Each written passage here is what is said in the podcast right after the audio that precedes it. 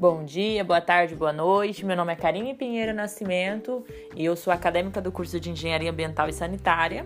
E esse é meu projeto interdisciplinar com a orientação do professor e coordenador Felipe Cordeiro, que o meu tema é propaganda eleitoral e os impactos ao meio ambiente.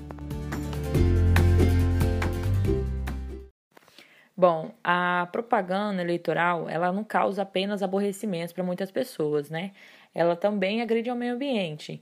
Alguns meses antes da eleição, os partidos são autorizados a começar a fazer propaganda eleitoral.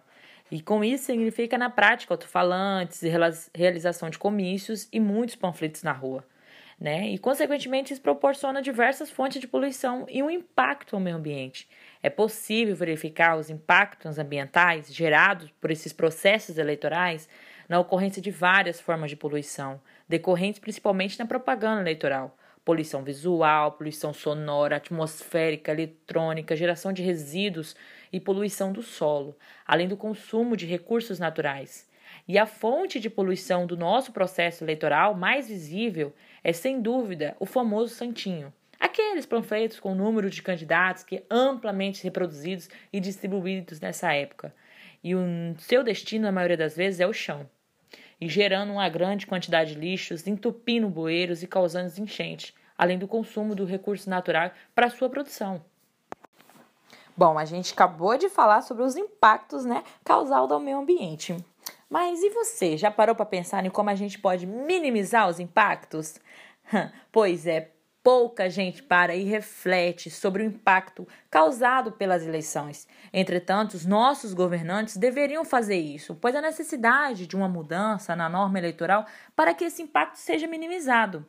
Ó, a legislação eleitoral deve ser revista para que haja uma regulamentação mais adequada sobre a propaganda eleitoral, que o limite o consumo de recursos naturais que exija medidas mitigadoras e compensatórias, assim como está previsto na legislação ambiental, para atividades potencialmente poluidoras ou degradadoras do meio ambiente.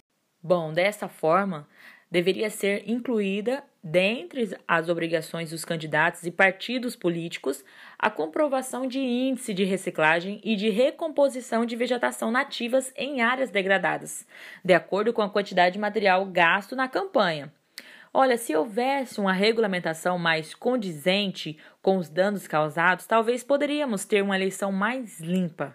Mas pensando em atitudes mais práticas que candidatos e eleitores podem adotar nesta eleição, aqui estão algumas ideias. Bom, vamos agora para sugestões para os nossos candidatos. Se for fazer panfleto ou aquele famosinho santinho, utilize papel reciclado ou papel de semente. Sim, o papel de semente é um tipo de papel que, se regado e plantado em terra fértil, germina, pois tem semente dentro. A utilização de papel reciclado e semente vai agregar um conceito de sustentabilidade à sua campanha. Outra sugestão é os meios digitais, Instagram, Facebook, que não poluem. E, e que tal trocar o nosso carro de som por bicicleta de som? O apelo sustentável será visível, além de reduzir a emissão de CO2.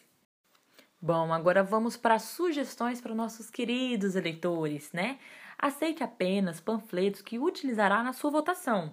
Caso pegue algum centinho de candidato que não lhe interessa, guarde-o até encontrar um lixo para descartá-lo. O ideal é procurar por lixeiras de coleta seletivas. Procure candidatos engajados em causas ambientais. Hoje é impossível pensar em administração pública sem pensar em sustentabilidade.